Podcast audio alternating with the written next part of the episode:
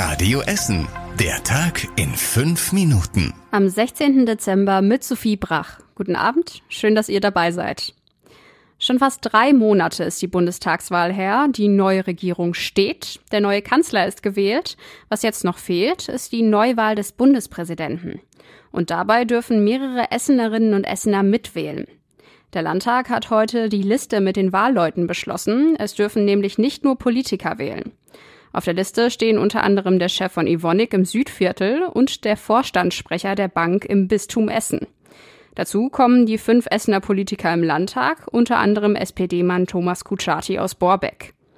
Die Essener Bundestagsabgeordneten sind bei der Wahl automatisch dabei. Damit dürfen im Februar knapp 20 Menschen, die in Essen geboren wurden oder arbeiten, mit abstimmen.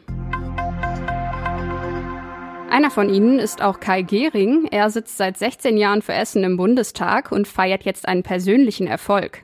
Der Rüttenscheider Grüne leitet jetzt den Bildungsausschuss im Bundestag. Gehring sitzt schon in diesem Ausschuss, seitdem er das erste Mal in den Bundestag eingezogen ist. Nun haben ihn die Mitglieder zu ihrem Chef gewählt. Für ihn geht damit ein Wunsch in Erfüllung, sagt er. Er will sich dafür einsetzen, dass es Chancen für alle gibt. In den nächsten Jahren gibt es viele Themen, die der Bildungsausschuss anpacken muss. Die neue Regierung will unter anderem das BAföG verändern und sich für Schulen in ärmeren Gegenden einsetzen. Die letzten beiden Jahre waren ganz klar geprägt von vielen Absagen wegen Corona. Das traf auch das Live-Musical Passion. Das Osterevent sollte schon im letzten Jahr auf dem Burgplatz in der Innenstadt laufen. Dabei sollten die letzten Tage Jesu mit großem Staraufgebot nachgespielt und bei RTL zur Primetime ausgestrahlt werden. Wegen Corona haben es die Veranstalter aber abgesagt. Und zwar nicht nur für 2020, sondern auch direkt für dieses Jahr. Jetzt hat das Bistum Essen aber angekündigt, obwohl wir immer noch mitten in der Pandemie sind, soll die Show jetzt im April 2022 stattfinden. Corona-konform zwar, aber wie genau das aussieht, steht noch nicht fest. Die Besetzung soll die gleiche bleiben wie ursprünglich geplant. Unter anderem sollen Thomas Gottschalk als Erzähler und Alexander Klavs als Jesus auftreten. Die Veranstalter erhoffen sich ein quotenstarkes Event, so wie es schon seit Jahren bei unseren Nachbarn in den Niederlanden ist. Ein Meilenstein der Digitalisierung.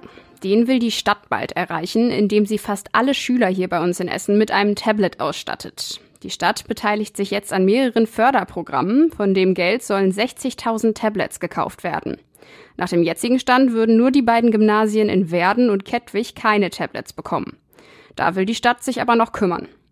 Bisher gibt es an den Essener Schulen rund 20.000 Tablets, zumindest jeder Lehrer hat schon eins. Außerdem können sich Schüler, die sich sonst kein Tablet leisten können, eins ausleihen. Die neuen Tablets will die Stadt schon im nächsten Jahr besorgen. Die Digitalisierung schlägt sich aber auch noch woanders bei uns in Essen nieder. Immer mehr Menschen hier in der Stadt nutzen Online-Banking. Das zeigt sich auch bei den Essener Sparkassen. Im Schnitt kommen Kunden nur noch einmal im Jahr in eine Sparkassenfiliale. Deswegen haben die Sparkassen jetzt entschieden, es gibt Kürzungen. Ab Januar haben 13 Filialen nur noch vormittags geöffnet, unter anderem in Burg Altendorf, Bergerhausen, Dellwig, Horst und Überruhr. In den nächsten Monaten sollen außerdem acht Filialen ganz geschlossen werden.